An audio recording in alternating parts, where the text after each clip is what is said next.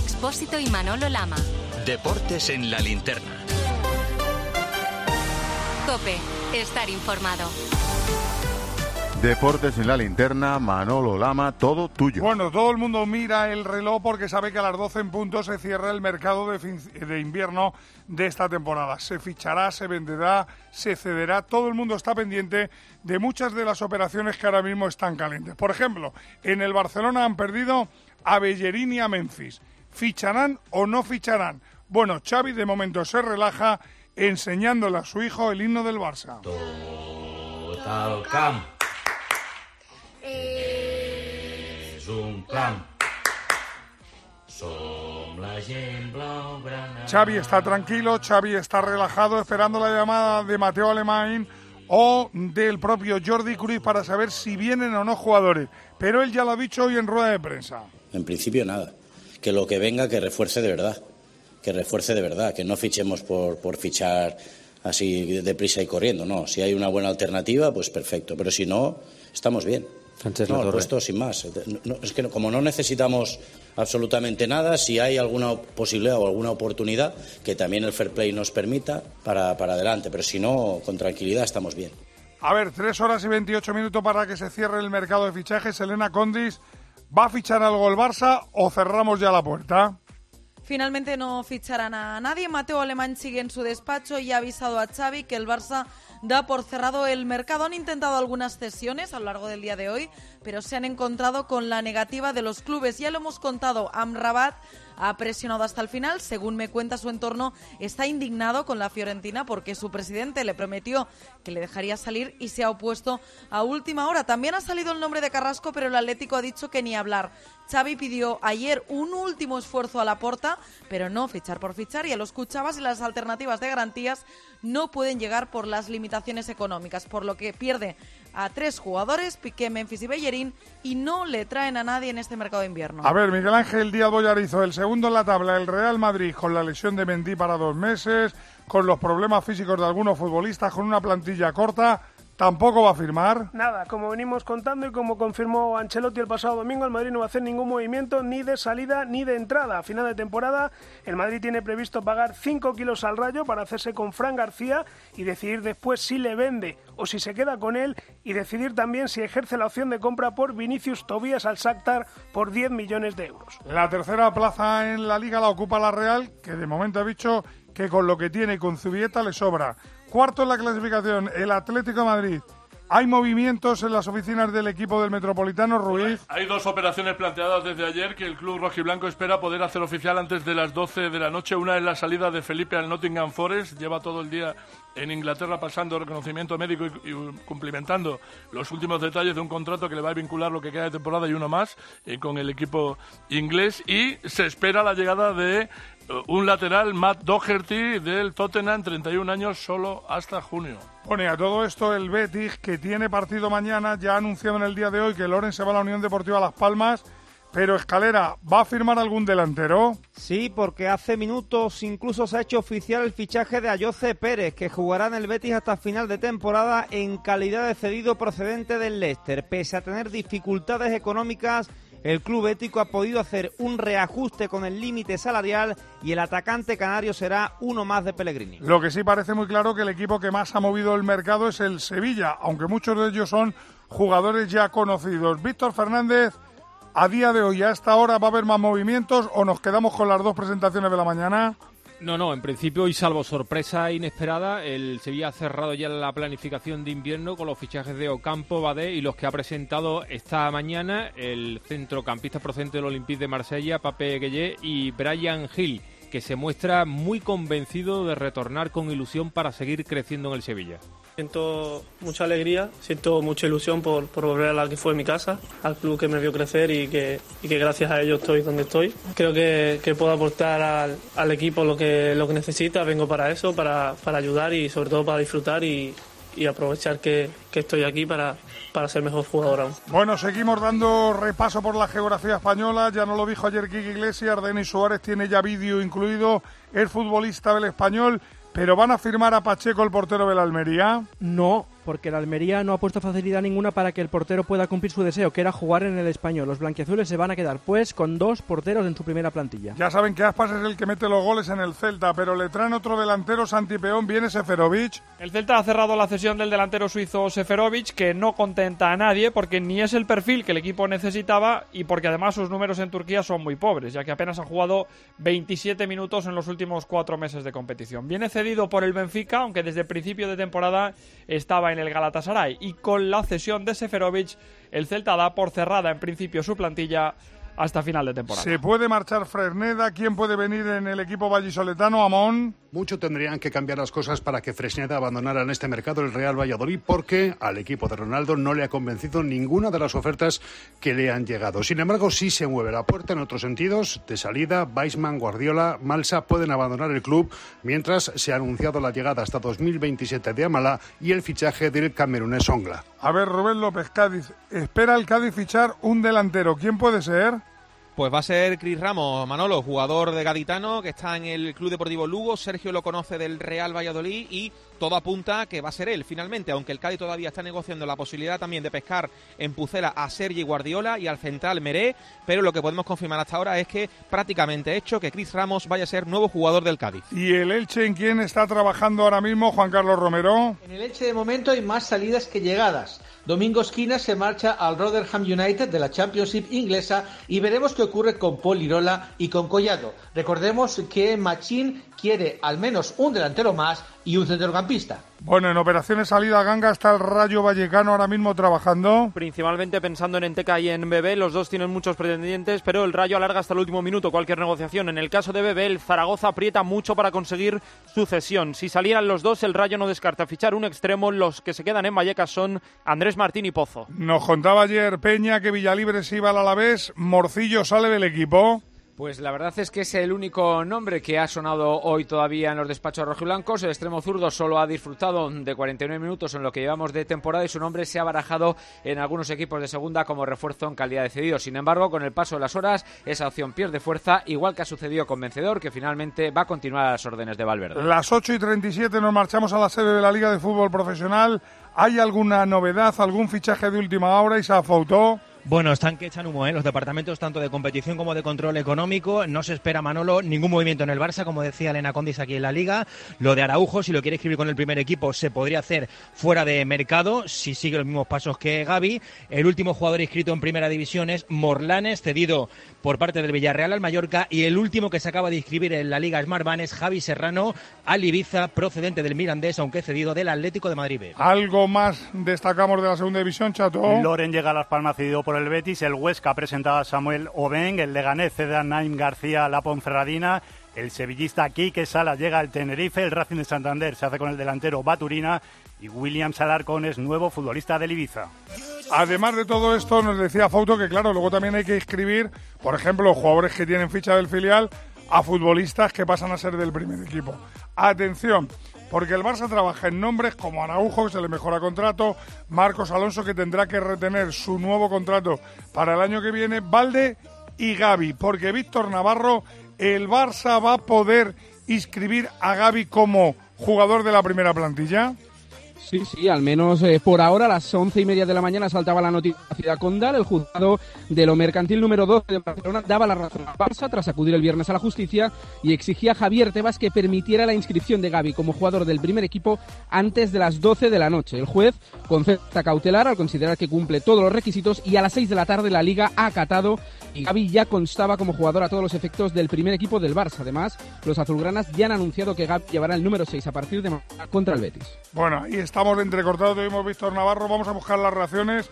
¿Qué dice el Barça de este triunfo en tribunales, Bajori? Pues en el Barça satisfacción por haber logrado, aunque haya sido teniendo que acudir a la justicia ordinaria, el que era el objetivo prioritario de este mercado de invierno, que era la inscripción de Gaby. El club ha emitido comunicado insistiendo en que consideraba que se daban todas las condiciones para que la liga lo aceptara y advirtiendo que si no se inscribía a Gaby hoy, el jugador quedaba libre el 30 de junio. Xavi ha valorado muy positivamente esta noticia y asegura no haber temido en ningún momento por el futuro del jugador. Sí, la Sí, la prioridad primero es evidentemente los jugadores tan importantes como Gaby, pues tenerlos asegurados. Eso es una evidencia. Parece ser que ahora lo podemos inscribir y eso es una noticia importantísima para nosotros. No veo a Gaby cambiando de aire, sinceramente. Lo veo muy feliz aquí, contento. Con 18 años es un jugador trascendental para el equipo. Lo veo muy feliz en el Barça, no lo veo yéndose. Bueno, y foto que dice la liga de este gol por la escuadra que le ha metido el Barça acudiendo a la justicia ordinaria. Bueno, la Liga cata esa medida cautelar del jugador mercantil de Barcelona. De hecho, Gaby ya está inscrito en el primer equipo desde las 6 de la tarde. La Liga nos indica que esta medida se adopta sin haber tenido la oportunidad de presentar sus argumentos. Argumentos que van a ser presentados, recurridos, convencidos de que el juez acordará el alzamiento de dicha cautelar. Ojo, porque si esto ocurre, Manolo, Gaby sería desinscrito y volvería a tener ficha del filial. Y atención, su cláusula pasaría de mil millones a cero millones de euros. Por tanto, Elías Israel, con tanto acudir a la justicia ordinaria, ¿está el Barça un poco desafiando las leyes del fútbol? Creo que es una perversión porque la justicia ordinaria tiene cuestiones muchísimo más importantes que dirimir que dedicar su tiempo a cuestiones meramente deportivas. Eh, dicho esto, me parece que son los estertores de una guerra de mayor tamaño entre la Liga y los grandes clubes, entre ellos el Barcelona, y por eso se tiran los trastos a través de la justicia ordinaria. Bueno, pues vamos a hablar de un equipo que, si se dan cuenta, no ha entrado en esta ronda informativa, del Valencia, que ni ficha, ni vende, ni tiene entrenador, ni se le espera. Perfecto. Informe de reunión enviado. En Orange reinventamos nuestras tarifas Love Empresa. Ahora incluyen cosas tan importantes para tu negocio como la libertad. Por eso te ofrecemos herramientas para que puedas trabajar dentro y fuera de la oficina. Llama ya al 1414. Las cosas cambian y con Orange Empresas tu negocio también. Orange. El otro día Palma, el Valencia, en Valladolid llegan los futbolistas de Gatuso Manises y encuentran apoyo de la afición. En el día de ayer Gatuso dice ya no aguanto más, coge la puerta y se marcha. Y hoy Iván Herraiz, que ha hecho el ex técnico valencianista. Gatuso ha llegado esta mañana a la ciudad deportiva de Paterna antes del entrenamiento que tenía el equipo con Boro para despedirse de su plantilla. El encuentro con el vestuario, que todavía confiaba en él, ha tenido una gran carga emocional y después, antes de marcharse, ha querido despedirse de la afición ante los medios de comunicación. Gracias a, la afición, una afición increíble. Buena suerte a, a Boro también, que tiene, tiene un trabajo muy difícil, eh, pero un chaval muy valiente. Eh, hemos decidido ir en esta dirección y yo, el club. Ella está, lo siento, eh, ¿qué puede decir? Amo un Valencia, buena suerte per todo. E grazie per l'ospitalità, per tutto quello che ho mirato in questi sette mesi. Le ha falta decir gracias y que orden. Por cierto, Iván Herraiz, a las seis había hoy prevista una convocatoria, me imagino que contra la propiedad. Ha ido mucha gente, ¿eh?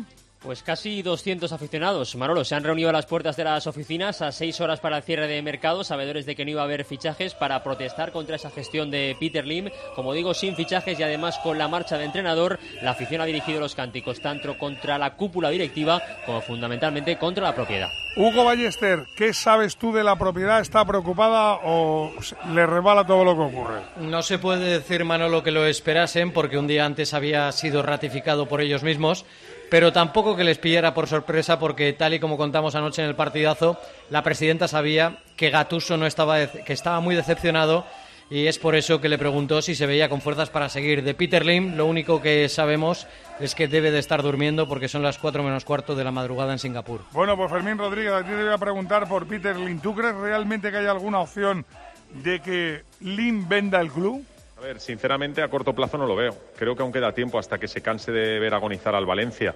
Lim invirtió un dinero y seguirá gestionando el club para sacar lo máximo, aunque eso implique dejar anémico al Valencia. Tendría que generarse una situación muy, muy incómoda a nivel internacional que afectara su imagen pública y un bloqueo de las instituciones con el nuevo Mestalla para que se moviera algo. Pero yo es que no lo veo. Es que sinceramente me preocupa mucho porque parece que disfrute viendo morir al Valencia. Bueno, nosotros vamos a disfrutar de dos partidos de liga que tenemos miércoles y jueves. Juegan el primero, el segundo, el Betis, que es quinto, y el Valencia. Abre el fuego mañana el Barça. Pero ahora mismo se habla del famoso debate. En el relato del Barça lo importante era ganar, pero jugando bien. Bayori, ahora el Barça gana y no importa que juegue bien. Pues que los números en la liga son fantásticos, no lo discute nadie. Sí hay debate sobre el nivel del juego que exige el equipo, que está ganando muchos partidos sin jugar bien. Xavi mantiene que la idea, la propuesta está clara y que el objetivo es acercarse al nivel ofrecido en la final de la Supercopa contra el Madrid.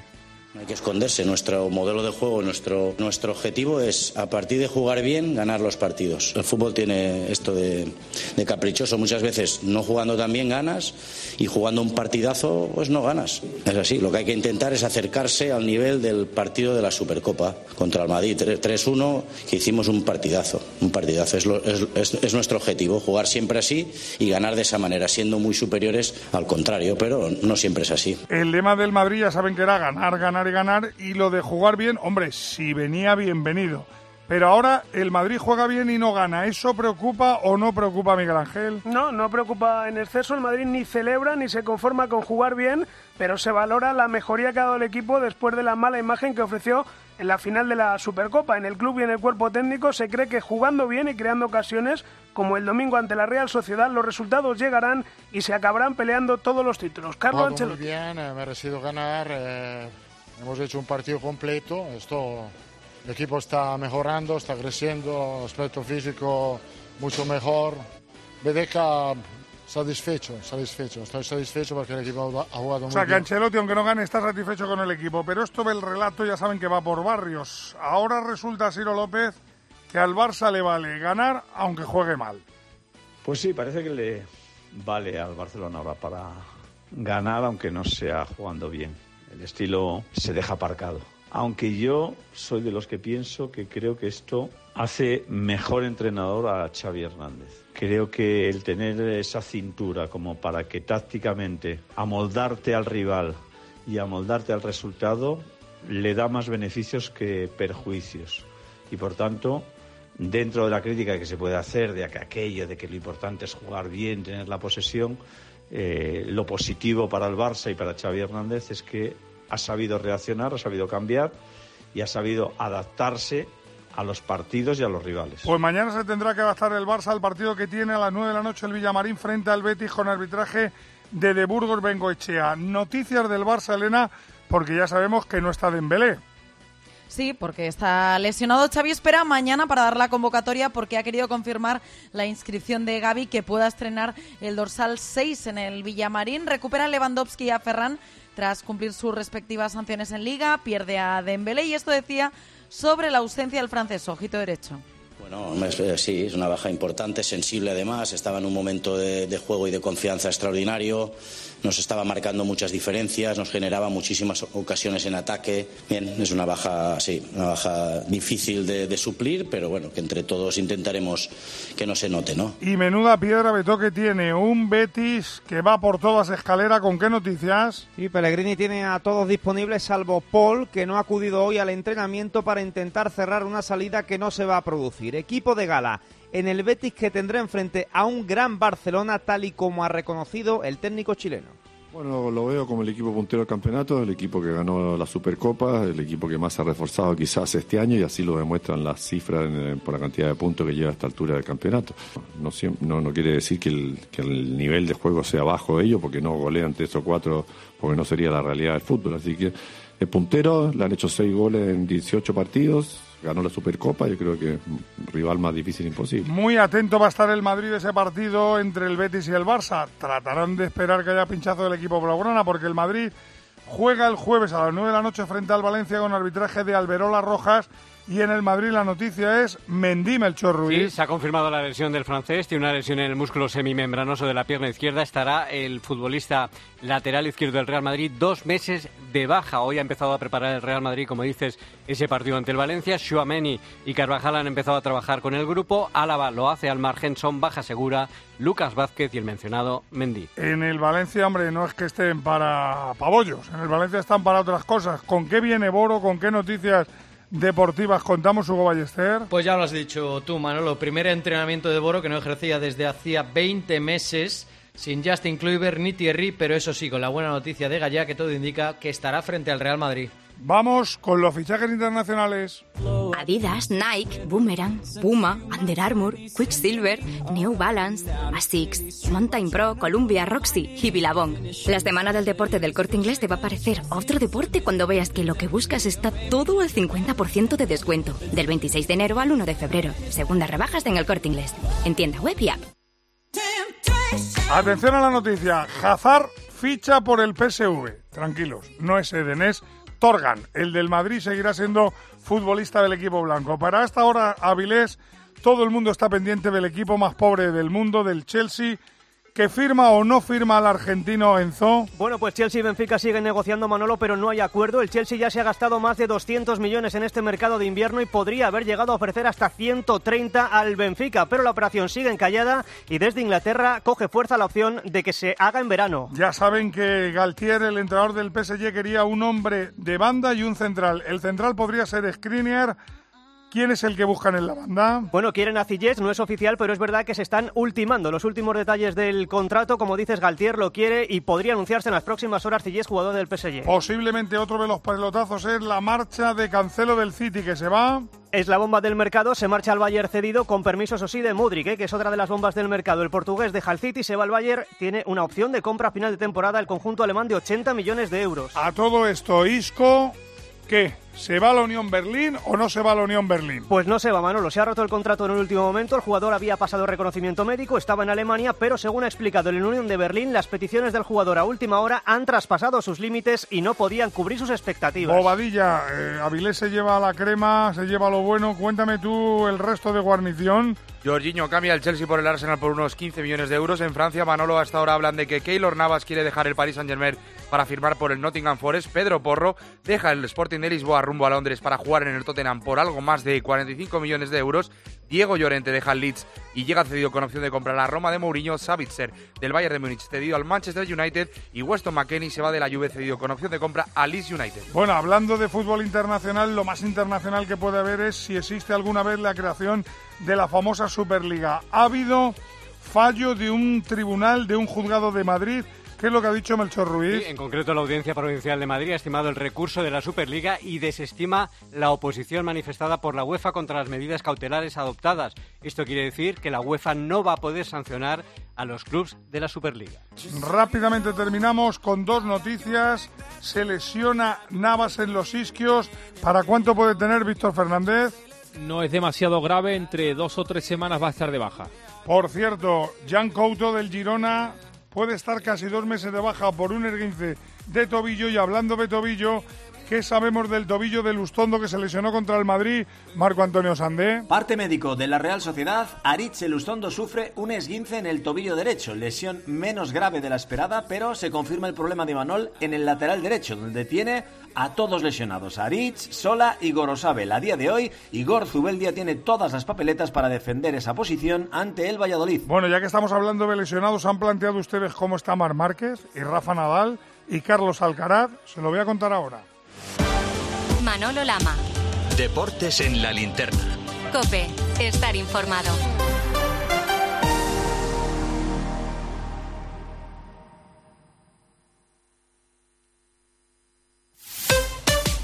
Escuchas Cope. Y recuerda, la mejor experiencia y el mejor sonido solo los encuentras en cope.es y en la aplicación móvil. Descárgatela. República Democrática del Congo y Sudán del Sur reciben al Papa Francisco en una nueva visita apostólica en la que clamará fuertemente a favor de la paz. 13 acompaña al pontífice y se vuelca en el viaje con una amplia cobertura en todos sus programas y servicios informativos. Visita apostólica del Papa a la República Democrática del Congo y Sudán del Sur, del 31 de enero al 5 de febrero, en 13. Asisa es la compañía médica sin ánimo de lucro que elige invertir todo lo que genera directamente en ti. Aprovecha un 30% de descuento en tu seguro de salud y dental durante 2022 y 2023, contratando además vida, decesos y accidentes antes del 31 de enero. Mejor así, ¿verdad? Infórmate en asisa.es o en el 910-1021. Y consulta los productos incluidos en la promoción en nuestra web. Asisa, empresa colaboradora de Teatro Real cerca de ti. En el Estadio Infinito la emoción no se acaba nunca, porque vuelven las mejores competiciones a Movistar. Vuelven los héroes, la magia, las jugadas imposibles y en exclusiva NBA, Liga Endesa, Wimbledon y mucho más. Disfrútalas en mi Movistar con la mejor red de fibra y móvil en un dispositivo desde cero euros. Infórmate en el 1004 tiendas o en movistar.es. La vida es como un libro y cada capítulo es una nueva oportunidad de empezar de cero y vivir algo que nunca hubieras imaginado. Sea cual sea tu próximo capítulo, lo importante es que lo hagas realidad. Porque dentro de una vida hay muchas vidas y en Cofidis llevamos 30 años ayudándote a vivirlas todas. Entra en cofidis.es y cuenta con nosotros.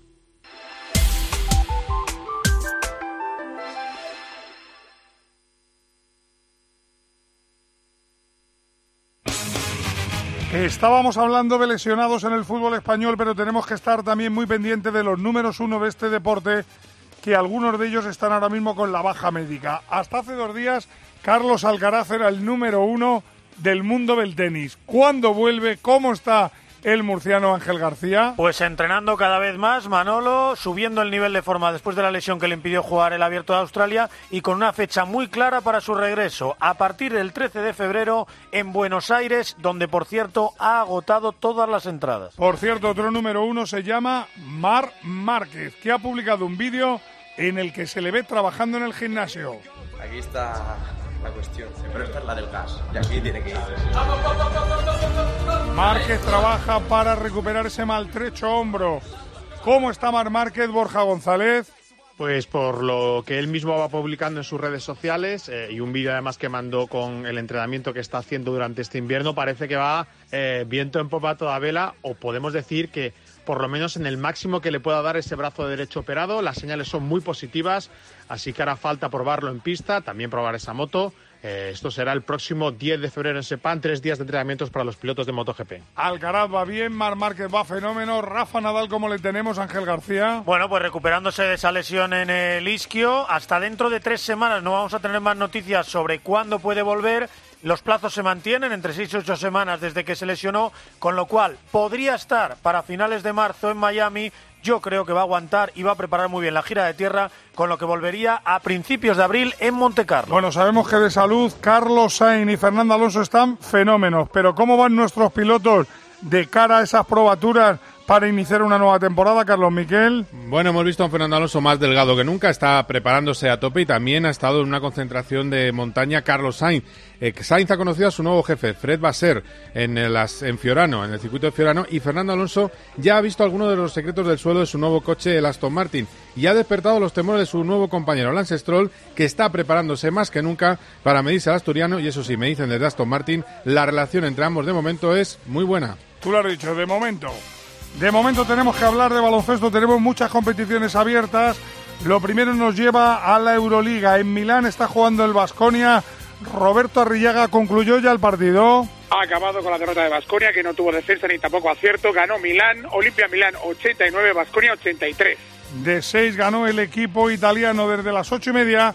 Está jugando en el Palau el Barça frente al Maccabi de Tel Aviv. Albert 10, ¿cómo va eso? Un clásico europeo muy igualado. Primer cuarto, 5 arriba el conjunto azulgrana 20-15. Ahora ya en el segundo camino del descanso a 6.54 para llegar al final del segundo acto. 25 Barcelona, 23 Maccabi. También a la misma hora comenzaba el partido entre el Valencia y el Bayern. El Valencia buscando meterse en playoff. Pedro Zamora ¿Cómo va el asunto? Por ahora, por abajo, el equipo español quedan 5 minutos para llegar al descanso en la Fonteta. Valencia 18, Bayern de Múnich 20. Hay que recordar que hoy también tenemos otras competiciones de baloncesto que no tienen que ver con la Euroliga y con equipos españoles. ¿Me lo sitúas, Pilar? Sí, en la Champions League en Francia, 6 para el descanso, gana por 3 Unicaja, Limoges 27-30 y en el duelo español, UCAM 24, Bilbao 13, restan 8 para el descanso. Bueno, dejamos las competiciones en Europa, pero nos marchamos a la NBA porque esta madrugada ha habido, Rubén Parra, varios hitos importantes a destacar. Pues sí, los 53 puntos de anoche de Luka Doncic, que suponen la máxima anotación de un jugador de los Mavericks en un encuentro sin tiempo extra. Hay que decir que el récord con prórroga también es suyo, porque le metió 60 puntos a los Knicks a finales de diciembre. Además, Curry se convirtió en el jugador con más tiros de campo anotados de los Warriors, superando a un tal Will Chamberlain. Y por último, Russell Westbrook, que entró en el top 10 de máximos asistentes en la historia de la NBA.